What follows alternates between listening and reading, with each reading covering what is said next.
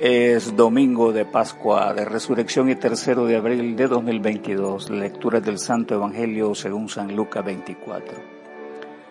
Pero el primer día de la semana regresaron al sepulcro muy temprano, llevando los perfumes que habían preparado. Al llegar se encontraron con que la piedra que tapaba el sepulcro no estaba en su lugar. Y entraron pero no encontraron el cuerpo del Señor Jesús. No sabían qué pensar de esto cuando de pronto vieron a dos hombres de pie junto a ellas, vestidos con ropas brillantes.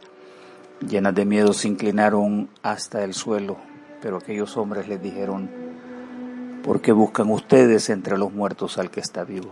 No está aquí, sino que ha resucitado.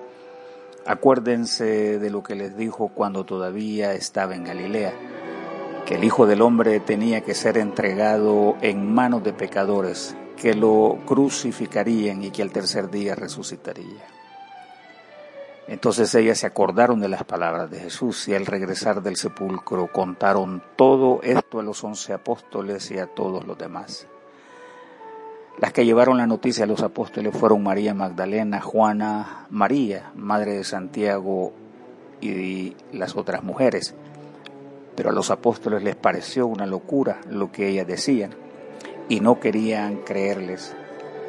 Sin embargo, Pedro se fue corriendo al sepulcro y cuando miró dentro no vio más que las sábanas. Entonces volvió a casa, admirado de lo que había sucedido. Esta es la palabra del Señor. Jesús, su resurrección triunfante y mujeres que la proclaman.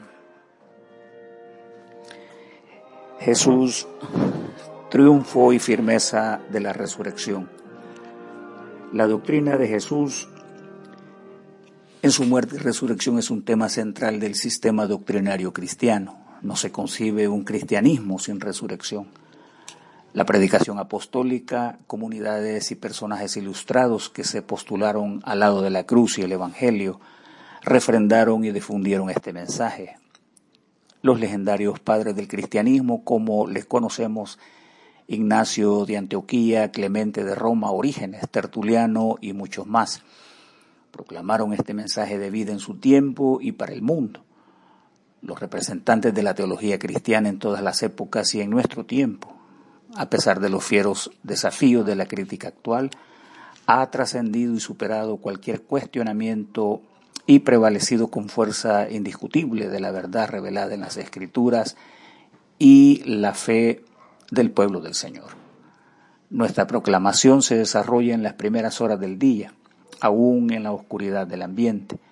Los evangelistas están de acuerdo que se trata de las abnegadas y valerosas mujeres quienes acuden al lugar del descanso de los muertos intentan concluir los preparativos para quien se ha ido y aman entrañablemente porque les mostró el camino de la vida. Este misterio de la resurrección de Cristo es un acontecimiento atestiguado a lo largo del Nuevo Testamento, creído y proclamado históricamente por el cuerpo de Cristo, su iglesia. Ya San Pablo hacia el año 56 puede escribir a los Corintios diciendo, porque os transmití en primer lugar lo que a mi vez recibí, que Cristo murió por nuestros pecados según las Escrituras, que fue sepultado y que resucitó al tercer día según la palabra, que se apareció a Cefas y luego a los doce. Ya en el cementerio, la ansiedad se convierte en intriga. Se enteran que los sellos imperiales han sido violados, la orden de mantener la pesada piedra está removida y en posición lejana. La seguridad que debía mantenerse al pie de la entrada se ha desvanecido. El portento de este hecho ha ridiculizado el poder del imperio más poderoso del mundo conocido. Las almas de los discípulos son sacudidas y solo las palabras dichas por su maestro son consuelo verdadero de este acontecimiento asombroso.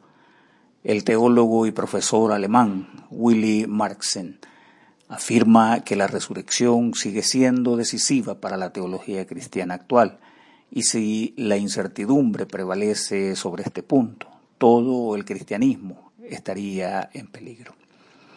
También aquel teólogo y profesor Jürgen Moltmann, eh, luterano, afirma rotundamente que el cristianismo se mantendrá o se hundirá dependiendo de la realidad de la resurrección de Jesús.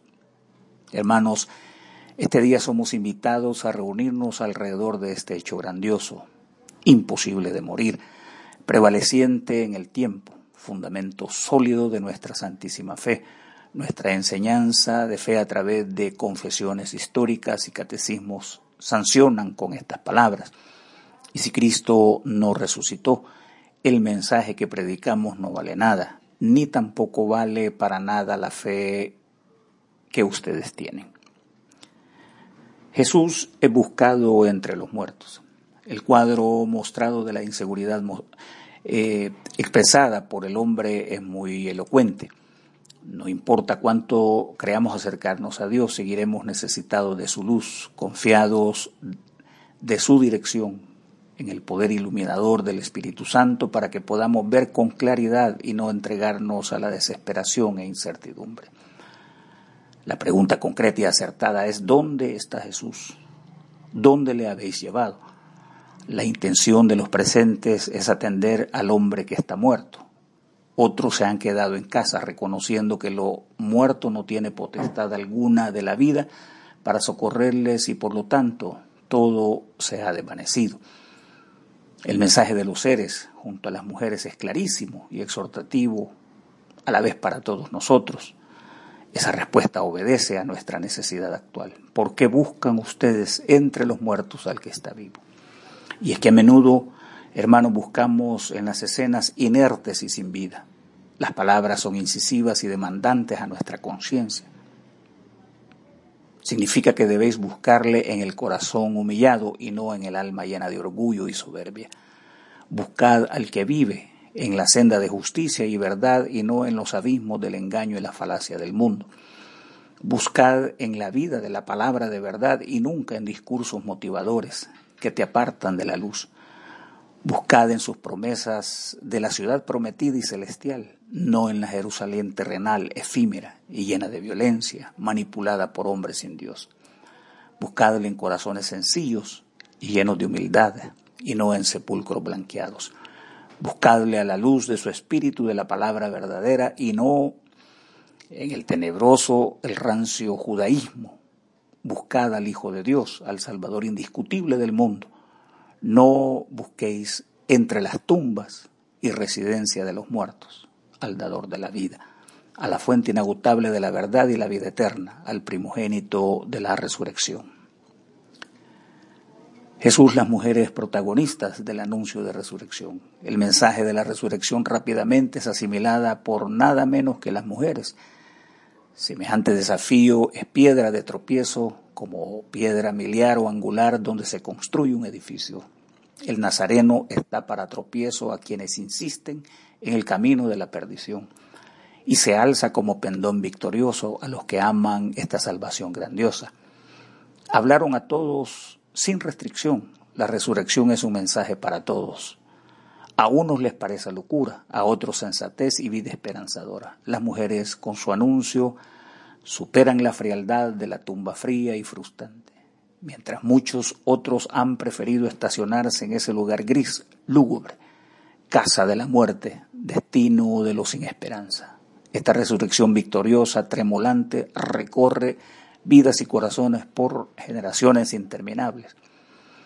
Muy ajena la opinión del que carece de fe, la locura de la cruz a muchos les ha conducido a la vida mientras continúa llamando al hombre al arrepentimiento y a la vida perdurable. El evangelista dice, y así como Moisés levantó la serpiente en el desierto, así también el Hijo del Hombre tiene que ser levantado para que todo aquel que en él crea tenga vida eterna. Algo conmovió el espíritu de los hombres y las mujeres dieron, por cierto, la esencia de proclamar la noticia. Nadie debía carecer de este vital conocimiento.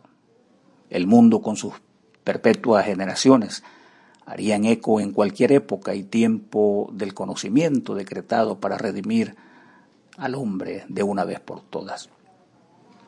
El fragmento de la poesía cristiana dice, la piedra se movió, la muerte explotó en mil pedazos y la vida se abrió paso.